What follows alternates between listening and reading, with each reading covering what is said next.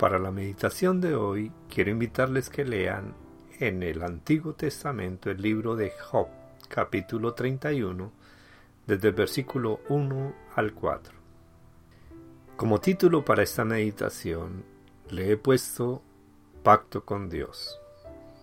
En el versículo 1 de Job 31 dice, Hice pacto con mis ojos. Aprendí de un amigo pastor a memorizar versos de la Biblia y a colocarlos en sitios estratégicos. Observé un versículo pegado en el monitor de su computadora. Hice pacto con Dios.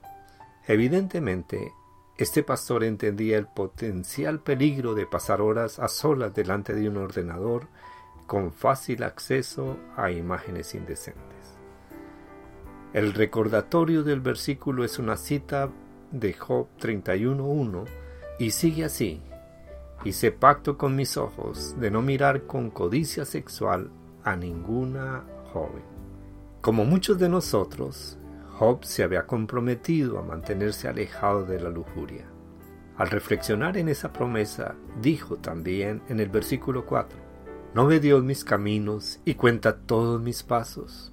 La Biblia nos asegura que, y no hay cosa creada que no sea manifiesta en su presencia, antes bien, todas las cosas están desnudas y abiertas a los ojos de aquel a quien tenemos que dar cuenta. Hebreos 4:13. Y que somos responsables delante de Dios. Por esta razón, los cristianos deben apartarse de la fornicación. 1 Tesalonicenses 4:3. Aunque algunos deseen debatir sobre cuáles son los límites de la inmoralidad, la Biblia dice Cualquiera que mira a una mujer para codiciarla, ya adulteró con ella en su corazón. Mateo 5:28.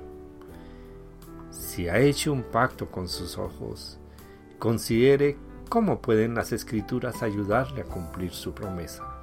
Pegue versículos en el monitor de su computador, en el televisor, en su habitación o en el tablero de su automóvil y recuerde, no nos ha llamado Dios a inmundicia, sino a santidad. 1 Tesalonicenses 4:7. Haga un pacto con Dios todos los días. Memorice versículos de la Biblia que le ayuden a vivir en bendición para ser de bendición también a otros.